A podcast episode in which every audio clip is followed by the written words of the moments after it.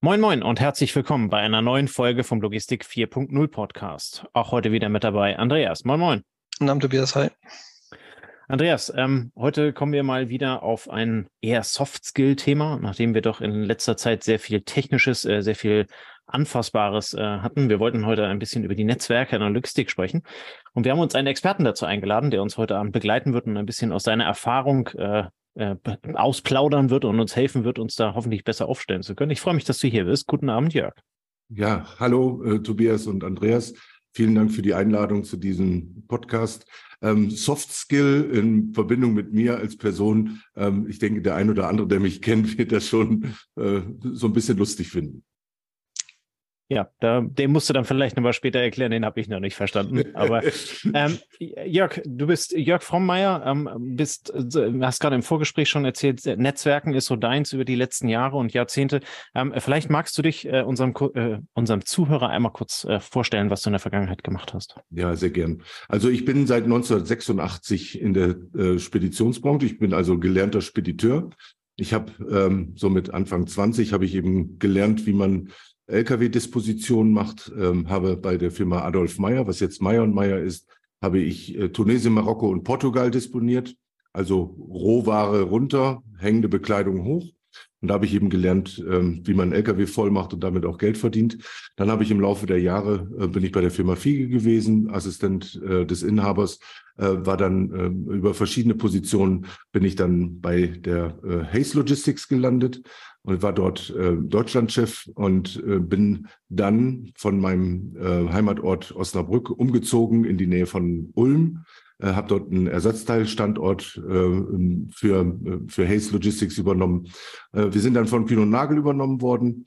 Ähm, ich habe dann hier äh, den Standort für insgesamt sieben Jahre als Geschäftsführer geleitet, habe dann noch einen Standort bei Paris übernommen und See- und Luftfracht hier in der Region für Kühn und Nagel aufgebaut war dann ähm, in Schindelegi in der Schweiz ähm, äh, weltweit verantwortlich für alle Stückgutnetzwerke bei Kühn und Nagel.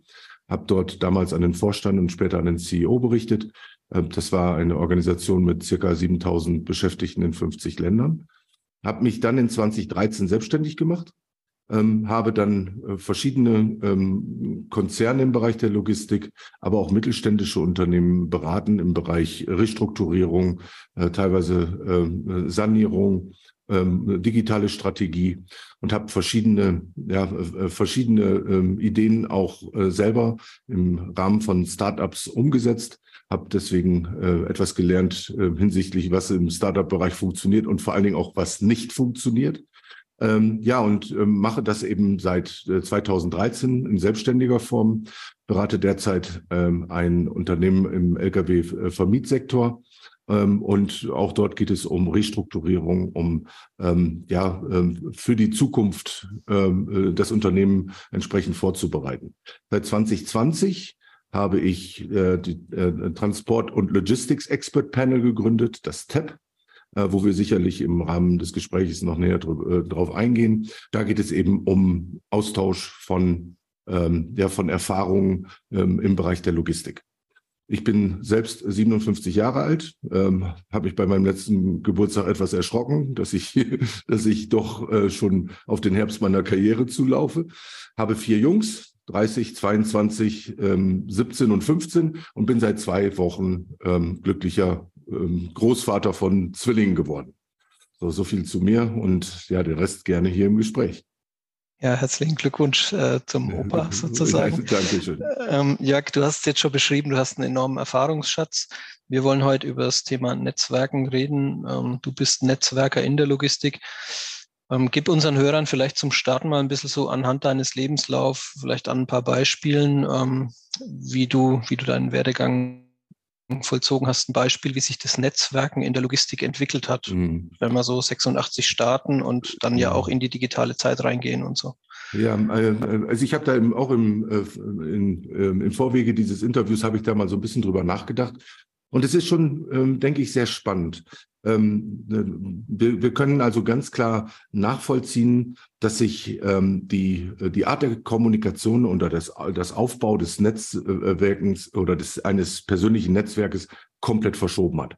Ich bin ja noch Generation Telex. Ja, ich habe also noch am Telex gesessen und habe, äh, wenn Streik in Marokko war, musste ich dann äh, praktisch äh, auf einem äh, gelben Lolly musste ich den Text vorschreiben und dann hoffen, dass er sich nicht verknotet, wenn ich ihn wieder ein, äh, einspanne. Ähm, ich denke, der ein oder andere wird jetzt schon denken, wovon redet der? Gleichzeitig 1986 kamen dann so die ersten Faxgeräte und ich erinnere mich, wo die gesamte ähm, Abteilung praktisch rund um das Faxgerät versammelt war und gedacht hat, Mensch, wir haben jetzt ein Faxgerät. Problem war, kein anderer hatte ein Faxgerät. Also wem sollte man ein Faxgerät schicken, wenn, wenn man der, der Erste war? Wir waren als Spediteure ja äh, grundsätzlich immer schon äh, sehr früh mit diesen Kommunikationsmitteln unterwegs. Also die Kommunikation äh, war grundsätzlich unilateral. Es war immer eine eins zu eins Beziehung. Es gab einen Sender und einen Empfänger. Und das beschreibt, denke ich, auch ähm, sehr schön wie sich das Netzwerken damals gestaltet hat. Man baute Beziehungen wirklich im Rahmen von, von persönlichen Meetings auf. Ähm, Meeting hat man das äh, damals noch gar nicht genannt. Das war dann irgendwie ein Treffen oder eine Besprechung. Ähm, man hat sich dort kennengelernt. Äh, da war es dann auch mal multilateral im Rahmen von, äh, von ähm, äh, irgendwelchen Veranstaltungen. Aber ansonsten ging es ums Telefon. Ähm, und ähm, wenn man eine Telefonkonferenz hatte, dann war das schon was Besonderes. Ich erinnere mich, wie sich das dann, äh, ich hatte übrigens damals noch Brieffreunde. Ich habe ähm, äh, ähm, äh, praktisch Brieffreunde in der ganzen Welt gehabt, denen ich dann in blauen Luftpostbriefumschlägen die, äh, die Briefe zugeschickt habe. Aber das war tatsächlich die Art der Kommunikation. Ähm, dieses mal eben schnell jemanden kennenlernen, das war einfach nicht so. Das hat sich aus meiner Sicht ähm, geändert, als, als wir dann äh, gegen Ende der 90er Jahre in die E-Mail-Kommunikation hineinkamen. Ich habe meine erste persönliche geschäftliche E-Mail, vorher war ich natürlich bei AOL, wie Boris Becker auch, ähm, 1997 geschrieben. Ja, und da fing es dann natürlich an, dass man auch mehrere Leute in eine Kommunikation mit einbinden konnte. Man konnte eben äh, in Kopie äh, mehrere Leute äh, anschreiben. Und so entstanden dann auch andere Formen der Kommunikation. Und äh, dementsprechend war es auch einfacher, mit Leuten neu in Kontakt zu treten. Es gab praktisch äh, nur eine sehr geringe Zeitverzögerung, ähm, hat aus meiner Sicht, und das ähm, spreche ich auch sehr häufig mit, mit meinen ähm, alten ähm, ja, Kameraden aus, der, aus meiner Karriere, die, die Art der Kommunikation ist nicht nur schneller geworden, sie ist auch oberflächlicher geworden aus meiner Sicht.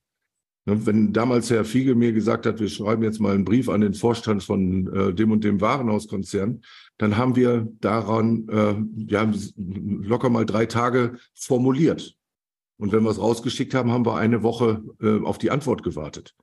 Ähm, und erst dann haben wir nochmal nachge nachgefasst. Das heißt, es war einfach sehr viel mehr Qualität, und ähm, im Laufe der Zeit hat sich das einfach so geändert, ähm, dass es in Richtung Quantität gegangen ist. So, und wenn ich mir jetzt anschaue, wie, wie ich mein persönliches Netzwerk aufgebaut habe, dann, dann muss ich sagen, die Leute, die ich zu Beginn der Karriere kennengelernt habe, viele von denen kenne ich noch heute sehr gut. Sie sind noch heute Teil meines Netzwerks, weil es einfach äh, ganz anders gewachsen ist.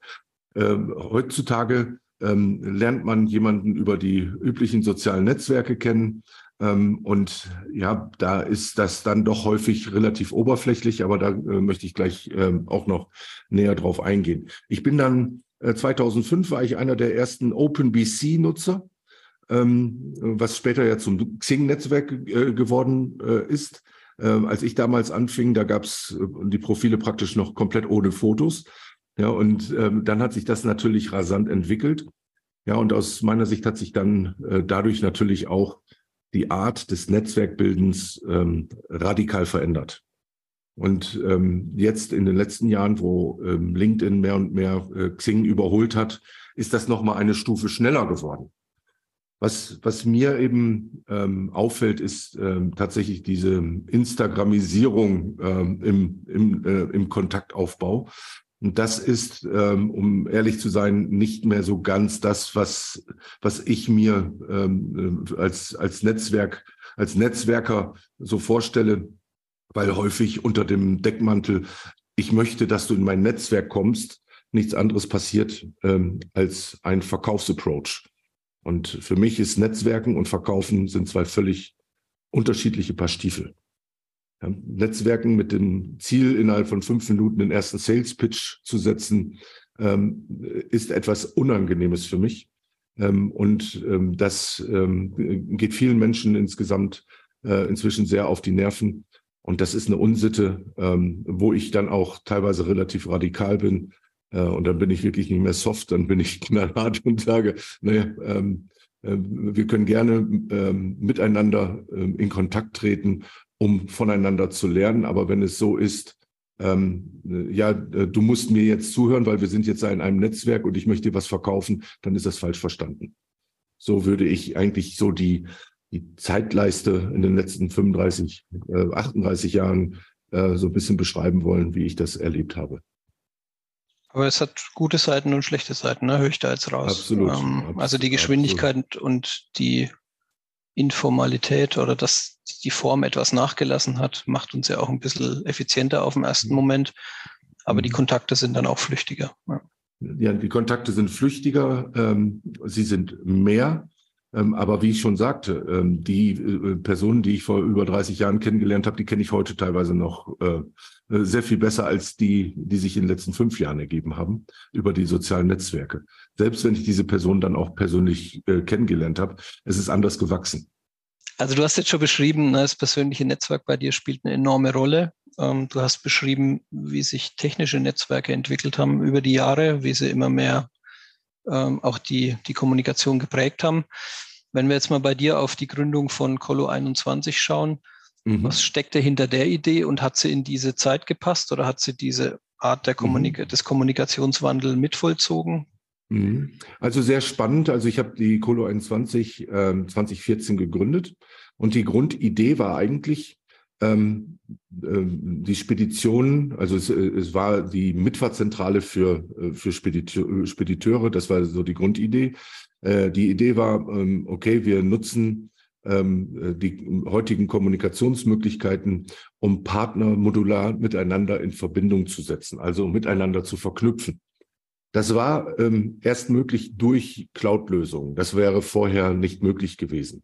Also wir haben eine eine äh, im Prinzip eine Adapterleiste geschaffen, wo sich die äh, äh, die angeschlossenen Spediteure mit ihrem Transportmanagementsystem andocken konnten und wir konnten dann damit äh, Transparenz über die Sendungs, äh, Sendungsinformationen äh, dem Kunden zur Verfügung stellen.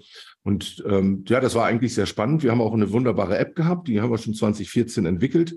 Wir haben eine App 2014 vor neun Jahren haben wir eine App entwickelt mit Scan on Delivery, mit Geofencing, mit äh, Dokumenten, äh, ähm, äh, Dokumentenversand und alles, was man sich so vorstellen kann. Also mit Darstellung auf Google Maps, sogar Tracking ähm, äh, von Flugzeugen über Flightradar 24, so dass wir wussten, wo sich die einzelne Sendung be befindet.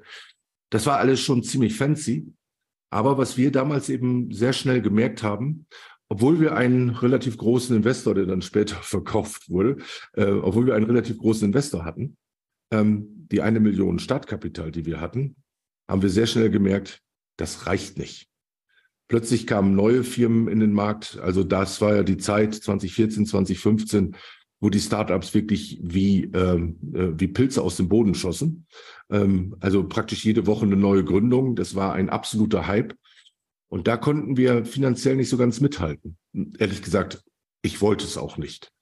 Weil ähm, ähm in der Gegend herumlaufen und dann 20 Millionen, 50 Millionen oder noch mehr Geld einzusammeln, um dann ähm, äh, da, äh, irgendwie was Neues aufzubauen, das ist äh, etwas, das können andere, das kann ich nicht. Ja, und deswegen haben wir auch gesagt, okay, wir, äh, wir switchen das so ein bisschen ähm, und äh, gehen mehr wirklich in ähm, ja, in äh, die äh, Form des Maklers. Wir verbinden äh, Firmen miteinander. Technologie ist gar nicht so das, das Schwierige. Also ich habe immer gesagt, Technologie ist heutzutage immer und überall verfügbar und kostet auch nichts mehr. Die Problematik ist die Implementierung und die entsprechende Traktion zu erzielen. Und da äh, sind wir doch mal ehrlich, ähm, da scheitern fast alle ähm, ähm, alle Startup-Unternehmen dran, dass sie nicht die, äh, die Kraft so schnell auf die Straße bringen können, wie sie es müssten. Und dann laufen die alle leer. Und wir haben das relativ früh erkannt und deswegen haben wir gesagt, nee, das machen wir in der Form so nicht mehr weiter. Wie betrachtest du den Markt für Plattformen, für Transportplattformen? Da gibt es ja verschiedenste Mitspieler, eine Timocom, mm. Transporion, mm. Project 44 jetzt aus USA ja. mit. Ja. Oder auch Transporion hat mittlerweile ähm, internationale Investoren. Wie, wie mm. betrachtest du das so, ähm, die Entwicklung? Ja, also, also grundsätzlich, äh, ohne Plattform funktioniert der Markt nicht. Das äh, ist völlig klar. Ähm, ich äh, kenne äh, die Timocom schon seit, ich glaube, 1999. Ähm, ich weiß auch, da war ein, ähm, ein Verkäufer bei mir, ähm, und hat mir die Plattform vorgestellt und hat dann gezeigt, hier sind hier sind ein paar ähm, äh, äh, ein paar Ladungen, die man bekommen kann. Am nächsten Tag ist es freigeschaltet worden und dann war aber nichts mehr drauf. Also das Thema kritische Masse ähm, hatten die damals auch, aber die haben natürlich einen Wahnsinnserfolg ähm, äh, äh, in, in den letzten 20 Jahren erzielt. Und es ist ein ganz wichtiges Marktventil, um Angebot und Nachfrage im Spotbereich entsprechend auszugleichen. Also definitiv. Und ich sage mal, da gibt es ein Trans-EU, da gibt es äh, ein W-Transnet und so weiter. Ähm, aber ohne diese Plattform funktioniert unser Geschäft heutzutage im FTL-Bereich nicht. Ich erinnere mich auch noch, wo Transporion damals, ähm, ich glaube, das war 2003, saßen sie bei mir im Büro und haben ihr Geschäftsmodell vorgestellt und ich habe gesagt, ihr werdet mal steinreich. Und so ist es dann ja auch geworden. Also äh, sie sind ja gerade vor kurzem für 1,88 Milliarden an Trimble verkauft worden. Die sitzen auch nur zehn Kilometer von mir entfernt. Ich habe äh, die Kollegen von Transporion auch schon einige Male besucht. Hochinteressant, hochprofessionell, hocheffizient. Und diese, äh, diese Systeme braucht man. Ja, äh, ohne das äh, ist ein effizienter Warenaustausch heutzutage nicht mehr möglich. Nur man muss eben sehen, wie viele Plattformen verträgt der Markt. Und ähm, ja, nicht, ähm, nicht jede Idee ähm, führt auch dazu, dass dann viel Geld fließt. Ich nehme noch mal meine, meine schöne App. Ähm, wir haben zum Schluss sogar angeboten, ähm, kostenlos die Implementierung vorzunehmen. Komplett kostenlos. Und trotzdem wurde es nicht angenommen, weil die Firmen einfach ähm, ja, äh, den direkten Mehrwert nicht gesehen haben. Und wir können gerne darüber diskutieren, das ist eigentlich äh, Thema für, ein, für einen extra Podcast. Ähm, wie viel ist der Kunde bereit für äh, Visibility zu zahlen? Dass er sie erwartet, ist eine andere Sache. Aber wenn er dafür zahlen muss, ja, dann äh, wird es relativ schnell dünn. Ja, aber ansonsten Plattform, äh, völlig klar, äh, wichtige, äh, wichtige Elemente im heutigen Transport, äh, im Transportmarkt. Und dann äh, habt ihr Colo eingestampft oder verkauft oder wie ging das dann weiter? Nein, jetzt, äh, die Colo gibt es jetzt immer noch. Äh, ja. Die ist so ein bisschen unser, äh, unser Backbone für Technologie, die wir haben. Also okay. unsere, ähm, ähm unsere, äh, unsere ähm, Protokolle laufen da auch noch drauf. Wir werden da relativ bald äh, zwar noch eine gewisse Änderung vornehmen, weil ähm, nur dafür lohnt sich das eigentlich nicht. Aber wie gesagt, ich bin ja seit zehn Jahren selbstständig mit der Concipio wo ich diese Beratungsdinge ähm, ja mache. Und daraus ist auch die TEP entstanden. Genau, das wäre das nächste Thema, auf das ich gekommen ja. wäre, ne, ja. wo dann die, die, die Zeit wieder frei war. 2020 hast du dann also die, die Transportation, den Transportation Expert Panel gegründet. Ja. Ähm, magst du mal so deinen dein Gründungsgedanken dahinter erklären? Ja, aber, ähm, aber gerne. Wie es dazu kam? Äh, gerne. Das war im Prinzip zwei Wochen bevor die Pandemie hier in Europa ankam. Wir haben, das war für uns alles noch weit in China. Es war Wuhan-Virus und wie es so, äh, so genannt wurde. Aber es war in den letzten Jahren, ähm, zeichnete sich schon ab, dass der Transportmarkt immer volatiler wird. Und ich saß hier mit einem Kollegen zusammen. Wir sagten, Mensch, ähm, wir haben eine ganze Reihe von Kunden, von Verladern, ähm, die wir beraten, äh, die mit uns ähm, äh, diskutieren über, wie entwickelt sich der Markt. Da habe ich gesagt, Mensch, wir müssten doch eigentlich so monatliche Marktanalysen machen, weil der Verlader möchte wissen, was passiert im Markt. Und ich erinnere mich, da saß ich in meinem äh, Sessel, der steht jetzt noch dort, ähm, und habe so gesagt, ähm, ja, wie, wie gehen wir daran? Ähm, Zahlen gibt es genügend, Statistiken gibt es genügend.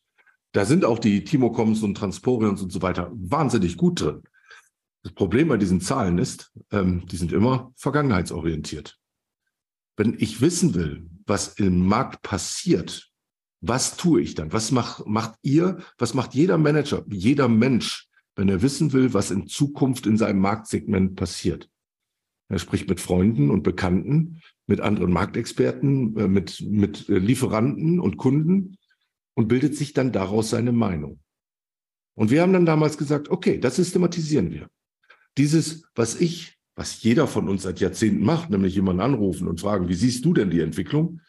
Da haben wir gesagt, okay, wenn wir das jetzt in der Form ausrollen, dass wir uns ein Netz von Transportexperten rund um den Globus suchen und die regelmäßig nach ihrer Markteinschätzung abfragen, dann bildet sich ein Mosaik das heißt, der eine äh, weiß, okay, ähm, das nächste iPhone, das funktioniert nicht so gut, deswegen könnte das dazu führen, äh, dass die Luftfrachtraten doch nicht so nach oben schießen. Ähm, und der übernächste ist vielleicht der, äh, der Wärter am Suezkanal, der, der schon sieht, dass sich die äh, Ever, Ever Given auf die Seite legt, vom, vom Wind angetrieben. Also mir ging es um das Abfragen von menschlicher Marktintelligenz, Human Market Intelligence. Und das äh, dann ähm, ja praktisch zusammenfassen ähm, und daraus ein Marktabbild schaffen. Ja, das haben wir dann äh, einige Monate gemacht und es war hochspannend. Aber wir hatten ähm, äh, einen äh, absoluten Experten für äh, Data Science und ähm, äh, dieses, äh, die ganzen Datenanalysen haben wir bei uns an Bord gehabt, äh, nach wie vor. Das ist Professor äh, Reinhold von Schwerin. Ähm, ähm, eine Koryphäe im Bereich von Machine Learning und so weiter. Und der hat das dann mal so ähm, betrachtet und hat gesagt, ja, du hast hier ein gewisses Problem. Du hast die Gefahr, dass du einen Zug der Lemminge aufbaust. Ja, denn die Art der Fragestellung triggert ganz schnell auch die Art der Antworten. Es gibt so Tendenzen zur Mitte und so weiter. Und dann haben wir gesagt, okay, wir machen weiterhin unsere Umfragen weil wir kriegen da wirklich spannende ähm, Informationen raus. Aber der Schwerpunkt sind jetzt ganz klar Veranstaltungen, wo sich Menschen im Rahmen von Roundtable-Diskussionen austauschen, wo wir ähm, ja, Marktexperten auftreten lassen, die über gewisse Marktinforma äh, Marktentwicklungen informieren. Und da haben sich viele formelle und informelle Netzwerke aus diesem Netzwerk bereits entwickelt. Also Leute, die sich über uns kennengelernt haben. Oder wir machen eben unsere Roundtables, ähm, wo man sich dann einfach wirklich ähm, äh, im Rahmen von solchen virtuellen Meetings super austauschen kann und voneinander lernen. Und das ist eigentlich die Idee von, von TEP, die mir in meinem Tagesgeschäft extrem hilft, weil ich natürlich Informationen habe, die andere nicht haben ist ja auch eine super spannende Entwicklung. Ne? Wir haben vorhin kennengelernt, es geht von Einzelbeziehungen in den 80er, 90er Jahren dann hin Richtung Datenanalyse, historische Analyse, dann die berühmten monatlichen Updates, wo entwickelt sich ein mhm. Benchmark hin. Und jetzt hat initiiert ihr etwas, wo aufbauend auf den Daten dann wieder eine Diskussion stattfindet und ein, ein, ähm, ja, eine Experteninterpretation der Zahlen, die dann doch wieder den Mensch als, äh, sage ich mal, richtungsweisenden hat, mit, der, mit, mit dem Wissen, dass es eine Gefahr gibt. Wie du sagst, äh, Redelsführer gibt die Meinung vor und die anderen folgen und dann wird es mhm. zu Self-Fulfilling Prophecy. Aber mhm. es ist ja eine spannende Entwicklung, jetzt wenn man es nochmal aufs Netzwerk bezieht, ähm, dann, dann kommt am Ende doch wieder das persönliche Netzwerk ja zum Tragen, ja, trotz absolut. aller Digitalisierung. Absolut. Ähm, das ist einfach auch wenn wir äh, gleich noch über äh, künstliche Intelligenz sprechen. Aber das menschliche, äh, das menschliche Gehirn vernetzt völlig anders, als wir es im Rahmen von irgendwelchen Umfragen ähm, formulieren könnten. Ja, jeder hat ja Informationsfragmente, die er aufsaugt aus den Diskussionen. Jeder nimmt aber auch unterschiedliche Fragmente in den Diskussionen auf und bewertet die dann, dann für sich.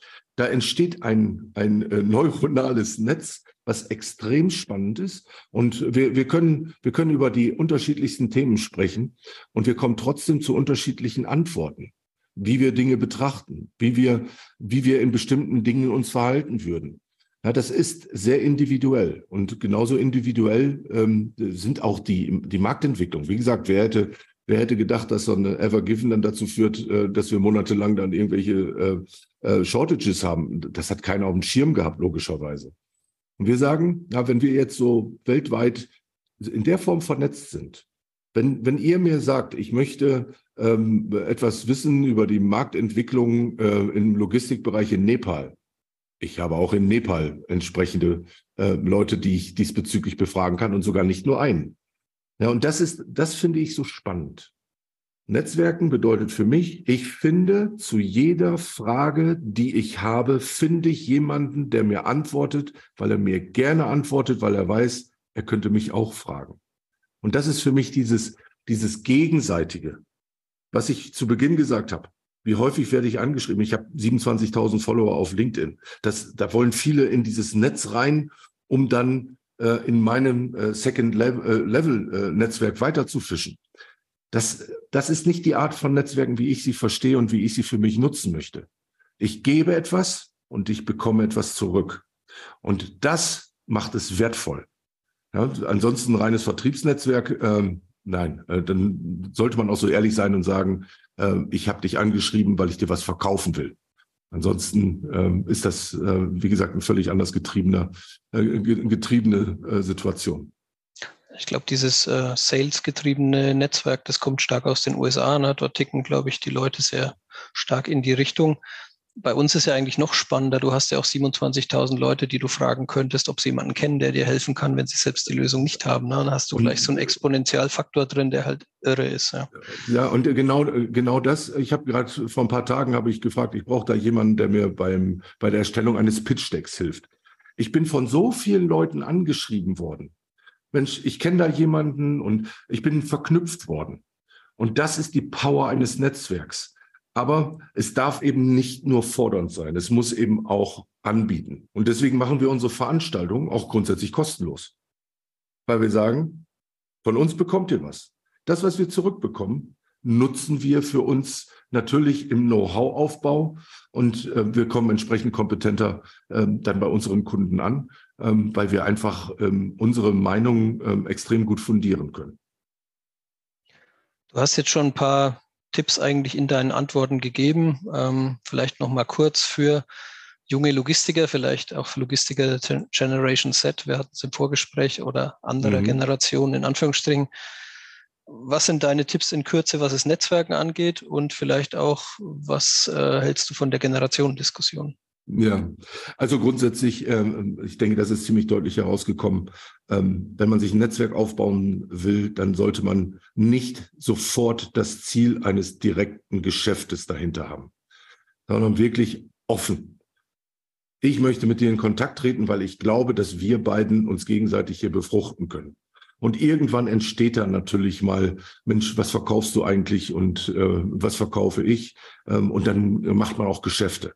Aber wirklich ein bisschen zurücknehmen, äh, nicht zu, zu äh, pushy, nicht zu offensiv.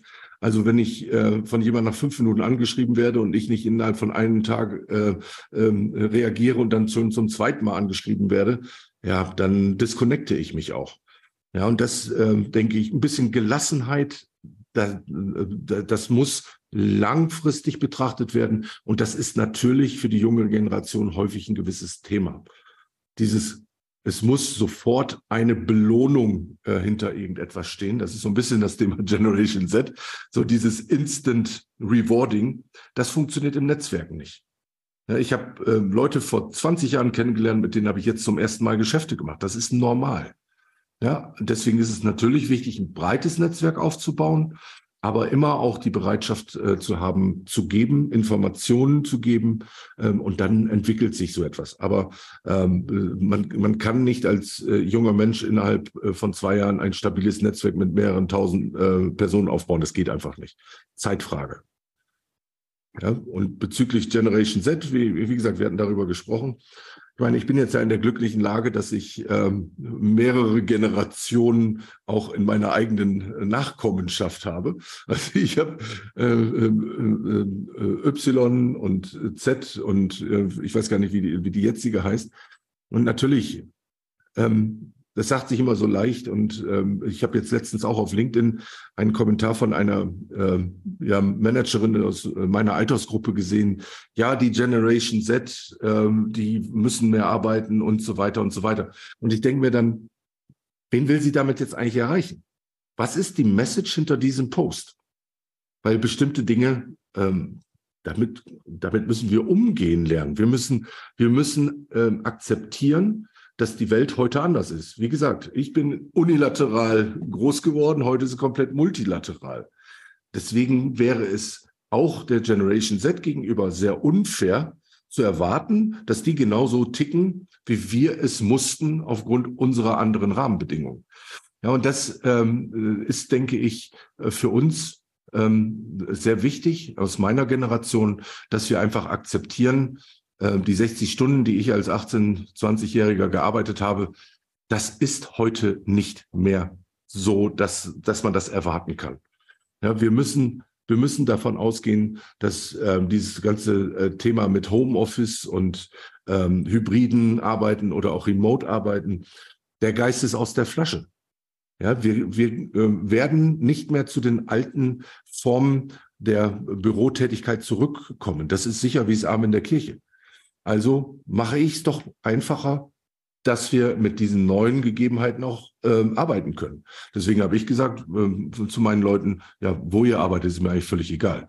Ja, äh, wenn ich nicht in der Lage bin, als, äh, als Geschäftsführer oder als Manager euch so zu motivieren, dass ihr eigenangetrieben seid, dann habe ich den Fehler gemacht. Weil wir leben nun mal in dieser Zeit äh, der, des demografischen Wandels. Und ähm, wie gesagt, ähm, wenn ich heute einem 25-Jährigen sage, äh, also entweder du kommst jetzt die 50 Kilometer äh, jeden Tag ins Büro oder du, äh, du bist nicht mal Mitarbeiter, dann sagt er ja klar, äh, bei dir will ich auch nicht arbeiten. Ja, also äh, deswegen, äh, wir müssen uns äh, den neuen Zeiten anpassen. Und ich finde es sehr spannend, weil, wie ich schon gesagt habe, ich habe so ein so einen langen Weg hinter mir und ich bin sehr gespannt, was noch auf uns zukommt, wenn wir an KI und ähnliche Entwicklung denken. Ähm, jetzt hast du ja herausgestellt, so dieses Thema ähm, Eigenverantwortung, mhm. Selbstinteresse und sowas, das sind ja so die Motivatoren, die du, die du heute siehst für Netzwerke. Das heißt also, ähm, als du es gerade erklärt hast, fiel mir so dieser Begriff Demut ein. Ne? Ähm, mhm. et etwas demütig in, in, eine Gemeinschaft reingehen. Das passt ja dann also auch zu Berufsanfängern, die dann in eine Gemeinschaft reingehen und sagen, äh, hey, ich kann zwar nicht viel bieten, aber ich habe zwei Hände, ich kann arbeiten und ich möchte lernen. Ne? Und so baust du dir dann, dann äh, äh quasi dein Netzwerk ähm, auf. Jetzt hast du es gerade ähm, äh, erwähnt mit, mit, mit KI, AI. Ähm, hat, also welche Einflüsse hat das deiner Meinung nach auf, auf, auf Netzwerke? Eben, ganz ehrlich, also ich, äh, ähm, am 30.11. wurde ja äh, ChatGPT praktisch freigeschaltet und ähm, so Anfang Januar habe ich zum ersten Mal davon gehört und war natürlich infiziert. Ja, und ich habe mit allen möglichen Sachen herumgedaddelt. Und ChatGPT ist ja nur ein Synonym für viele andere ähm, Systeme, die daraus entstehen. Ähm, ich denke, wir können uns alle noch gar nicht so richtig vorstellen, was das für uns alle bedeutet. Weil die eigentlichen Use Cases, die wirklichen Anwendungsfälle, die, die gibt es bis, äh, bisher nur in sehr geringem Umfang. Ich bin der festen Überzeugung, ähm, dass dieses ähm, weg von den ja, händischen Tätigkeiten, dieses, ich muss eine PowerPoint-Präsentation erstellen und wenn ihr euch mal vorstellt, ne, mit meinen breiten Fingern, ich soll eine schöne PowerPoint-Präsentation machen, da ver, äh, verbrenne ich so viel Zeit. Wenn mir das System so etwas dann abnehmen kann, dann bin ich mehr als glücklich wenn ich ähm, einen Kundenbrief beantworte ähm, und die KI mir einen Vorschlag macht, ja, das, das gibt mir Freiräume, um an kreativen Themen zu arbeiten. Wobei ähm, auch da gilt natürlich, ähm, es wird ja immer gerne gesagt, die KI ist nicht kreativ. Ähm, ich glaube, wir sind erst am äh, Anfang dieser Entwicklung. Da werden wir uns auch ganz schön umschauen. Die Frage ist für mich, ähm, was überwiegt in Zukunft? Die, die Vorteile, dass wir solche äh, einfacheren Tätigkeiten wirklich der KI übertragen und deswegen auch mit weniger Personal und wir werden in Zukunft zumindest in Deutschland und Europa weniger äh, Personal zur Verfügung haben. Ob das der Vorteil ist oder ob die Nachteile, nämlich dass die die Menschheit äh, und ähm, ja die äh, die die mit äh, die äh, die arbeitende Bevölkerung, die wird teilweise natürlich überrollt. Und das kann man im Moment noch nicht abschätzen. Und ich habe jetzt ja GPT-3 und GPT-4 kennengelernt. Demnächst soll GPT-5 kommen. Ähm, ich kann mir kaum vorstellen, wie GPT-9 oder 12 aussieht. Deswegen äh, wäre eine Prognose ähm, relativ gewagt. Aber was eigentlich ganz gut tut, ist äh, deine Gelassenheit dazu. Ne? Ähm, also du hast jetzt heute schon ein paar Mal bei den Antworten deine Erfahrung ein, einfließen lassen und man merkt immer, du bist total neugierig auf die neuen Themen, jetzt auch wieder bei ChatGPT, ne? du hast es ausprobiert, hast dir eine Meinung gebildet. Ähm, vielleicht hätte man die Folge auch nennen können, äh, Gelassenheit in der Logistik, weil den Wandel gibt es ja eigentlich schon immer. Ne? Ähm, wir haben jetzt, wir haben jetzt in der Vorbereitung noch ein paar andere Schlagworte gesammelt, ähm, um mhm. auch dort mal deine Einschätzung einfach zu hören. Mhm. Ähm, vielleicht, dass du kurz mal deine Meinung dazu sagst. Äh, ja, sehr gern. Wir starten mal mit E-Auto und E-LKW. Was ist da so deine Einschätzung aus der Erfahrung? Mhm. Also ähm, ambivalent. Also E-Auto, ich habe selbst ein E-Auto. Ähm, äh, denke, dass es dort noch äh, viele Entwicklung geben muss. Ähm, an der E-Mobilität führt kein Weg vorbei. Äh, ich möchte es aber ein bisschen ausweiten, wenn wir im äh, E-Lkw-Bereich sind, glaube ich, ähm, dass das Wasserstoffthema sehr schnell wieder auf die Tagesordnung kommt.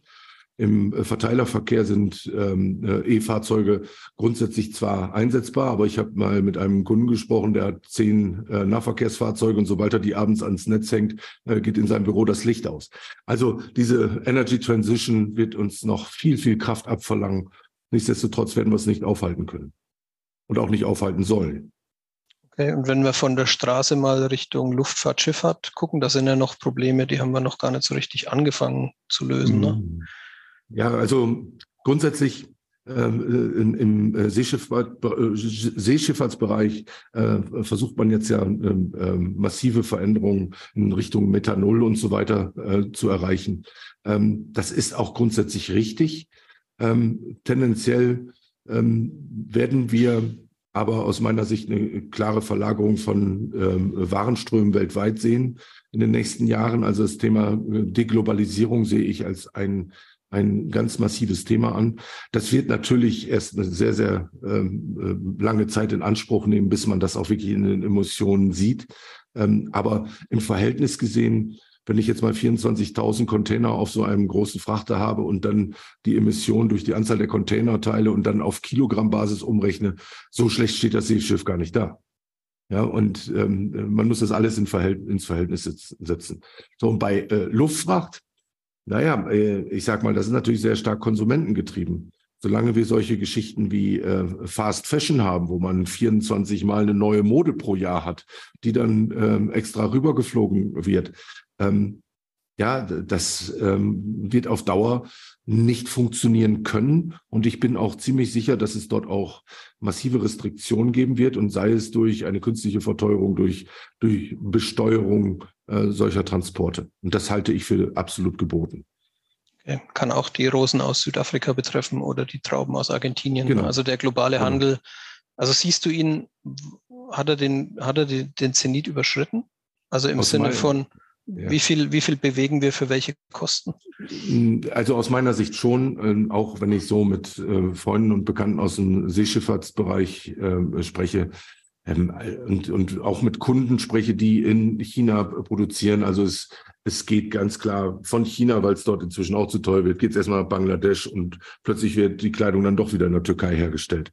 Ja, ähm, und äh, hinsichtlich der Lieferkettenstabilität. Das hat viele Leute natürlich äh, total geschockt. Das dauert natürlich mehrere Jahre, bis das dann ähm, äh, angepasst werden kann. Aber äh, für mich ist äh, das Thema Globalisierung definitiv rückläufig. Okay. Dann noch ein letztes Schlagwort, aber wahrscheinlich auch so ein bisschen das Schwierigste, aber dafür, dafür machen wir den Podcast. Logistik in Europa wird in 20 Jahren. Was ist deine Einschätzung? herausfordert. Ja, das war jetzt die einfache Antwort. Ähm, also grundsätzlich, ich bin davon überzeugt, ähm, dass, dass wir ähm, sehr viel mehr innereuropäische Verkehre haben, als wir es heute haben, auch durch die Verlagerung äh, der Produktion, wie ich es vorhin schon angedeutet habe. Natürlich werden wir auf den Magistralen ähm, also auf den wirklichen Hauptverkehrslinien, ähm, wie zum Beispiel, ich, ich nehme mal Stuttgart-Barcelona. Ähm, da, da müssen wir äh, zur Verdichtung äh, der Verkehre äh, kommen, dass wir einfach entweder die LKWs noch voller machen, als sie heute schon sind, oder natürlich unsere Schienenverkehre ausbauen. Wir werden dazu gezwungen, davon bin ich überzeugt.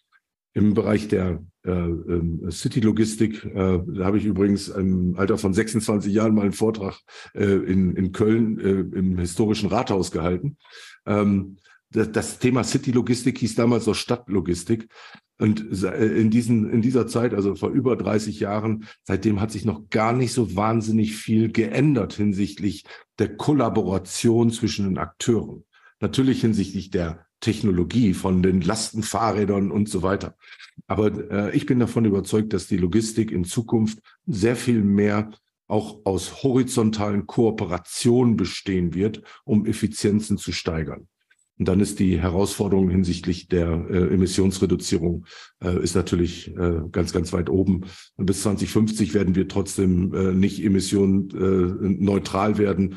Aber ich denke, ähm, wir sind äh, im Klima vor, vor bestimmten Kipppunkten, ähm, die uns auch sehr viel schneller und ähm, drastischer reagieren lassen werden.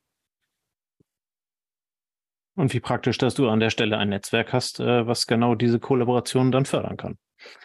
Das ist, also ich bin ein großer Fan von horizontalen Ko äh, Kooperationen zum Vorteil von allen. Ja. Das passt dann einfach auch zum Netzwerken. Also äh, du triffst mit uns beiden ja letzten Endes auch zwei, zwei große Fans von Netzwerken. Ähm, dieser Podcast ist ja für uns auch eine Art von, von, von Netzwerken, einfach um am Zahn der Zeit zu sein, mit, mitzubekommen, was draußen läuft. Ähm, insofern vielen lieben Dank für alles das, was du mitgebracht hast. Ähm, wenn man jetzt Interesse daran hat, sich mit dir auszutauschen oder auch in die TAP äh, äh reinzukommen, wo kann man dich finden? Ähm, vielleicht ja, also grundsätzlich, du, ja, grundsätzlich, es gibt unsere, es gibt unsere Homepage, äh, die www.tap-global.com. Ähm, ansonsten sehr gerne auch über LinkedIn. Wir haben ähm, viele geschlossene Gruppen, wo man am besten eigentlich reinkommt, indem man mich erstmal anschreibt äh, zu den entsprechenden Themen. Ansonsten äh, auch auf LinkedIn geben wir äh, regelmäßig ähm, ähm, Live-Events und ähm, ich verschicke, verschicke dazu auch entsprechende Einladungen. Äh, wir haben jetzt äh, in ein paar Wochen haben wir so eine Tap-Job-Show, wo wir, ähm, äh, wo fünf Firmen ihre offenen Jobs vorstellen und fünf Jobsuchende äh, sich anonym vorstellen können. Das sind so diese, diese Arten von Netzwerken, die einfach viel Spaß machen. Okay, sehr cool. Packen wir natürlich unten in die Show Notes. Ja, super. In diesem Sinne, ähm, vielen lieben Dank für deine Zeit, dass du hier warst. Ähm, ja, für alles, ich habe zu danken was für alles, was du mitgebracht hast, ist sehr spannend. Ähm, wie gesagt, das Netzwerken auch so, wie du es beschreibst, dieses, äh, ich hatte es vorhin gesagt, dieses demütige Reingehen in ein Netzwerk, was kann ich leisten? Und äh, in dem festen Glauben und Vertrauen daran, dass sich das dann halt eben entsprechend auszählt, das ist so ein bisschen der Ansatz, den ich bei dir rausgehört habe. Ähm, ich glaube, damit fährt man, fährt man aktuell ähm, sehr gut und wird in der Zukunft äh, groß davon profitieren können. In diesem Sinne, vielen lieben Dank. Dank. Und äh, wir, liebe Hörer, hören uns nächste Woche Freitag wieder zur gewohnten Zeit in unserem Podcast. In diesem Sinne, einen schönen Abend und bis dann. Ciao, ciao. Schönen Abend. Tschüss. Das war eine neue Folge des Logistik 4.0 Podcasts. Wir möchten dir helfen, neue Themen im Bereich der Logistik zu entdecken, zukünftige Entwicklungen und Trends kennenzulernen und dich mit anderen Logistikern zu vernetzen. Um regelmäßig zu neuen Folgen informiert zu werden, werde Mitglied in unserer Gruppe Logistik 4.0 auf LinkedIn oder folge den Logistik 4.0 Profilen auf Twitter, Facebook oder Instagram. Unsere Folgen werden mit Hilfe unserer Patreons produziert. Besonderer Dank gilt dabei unserem Patreon 4.0 der Firma Board. Weitere Informationen, wie auch du unseren Podcast unterstützen kannst, findest du auf unserer Homepage logistik4.0.de. Hast du einen interessanten Themenvorschlag oder möchtest du dich als Interviewgast bewerben? Kontaktiere uns per Mail an logistik4.0 at gmail.com. Bei persönlichen Kontaktanfragen an uns schreib uns gerne dein Anliegen dazu, damit wir wissen, wie wir diese Anfrage einordnen können und dich unter dem täglichen Spam schnell herausfischen können. Vielen Dank und weiterhin viel Spaß mit unserem Logistik 4.0 Podcast.